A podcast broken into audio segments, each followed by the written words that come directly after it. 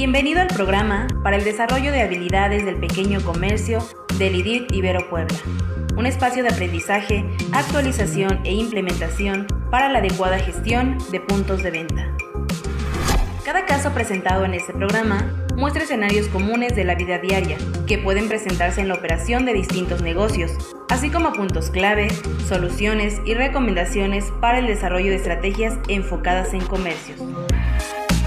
Aprende más, gana más.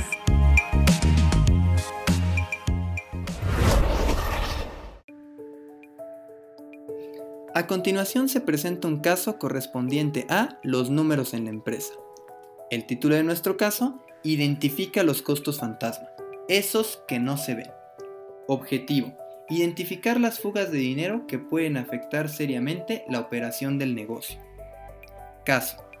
Después de establecer sus costos adecuadamente, Juan dice que no es necesario establecer un sueldo para él y para Laura, ya que las ganancias irán saliendo mes con mes.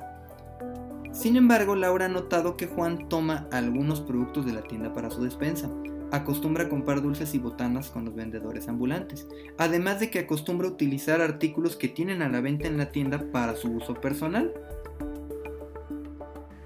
Esto le llama mucho la atención a Laura y le preocupa a la vez, ya que piensa que pueden ser costos que no están del todo registrados y que sin embargo le están afectando a la empresa. Ella no sabe cómo abordar la situación y cómo identificar estos costos, por lo que recurre a usted en busca de ayuda. ¿Usted qué haría?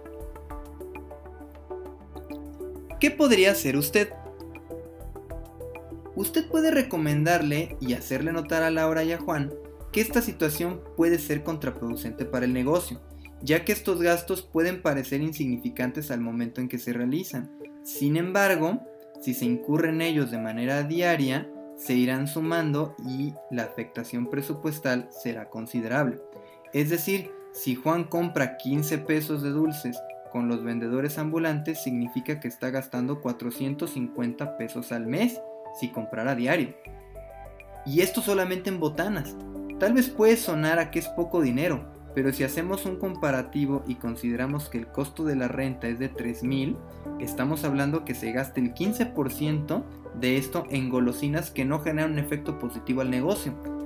En estos casos se recomienda eliminar al 100% estos costos o gastos, ya que de esta forma pues estará mermando la cantidad de mercancía del negocio y en este caso pudiera complicar las utilidades del mismo.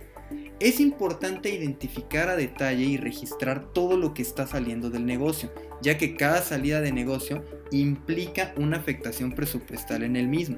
Si Laura y Juan se acostumbran a llevar un registro de todo aquello que salga del negocio, pueden tener mayor claridad y evitar encontrarse con costos fantasmas. Ahora, es bien importante que identifiquen qué costos son vitales para que el negocio funcione, es decir, gastos de administración o gastos de venta que les van a permitir que su negocio funcione de forma adecuada y cuáles únicamente son gastos que merman la productividad del negocio. Es importante discernir e identificar adecuadamente qué gastos son importantes en el negocio y cuáles solo minan la productividad para de esta forma, poco a poco, llevando un buen registro, eliminar los costos fantasma. Gracias. Nos despedimos de este caso, deseándoles siempre lo mejor. Le invitamos a participar con nosotros y hacer comunidad mandándonos la solución ¿Qué haría usted?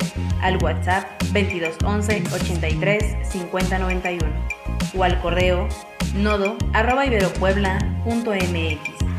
Síguenos también por Facebook, Twitter o LinkedIn. Somos el IDIT de Ibero Puebla.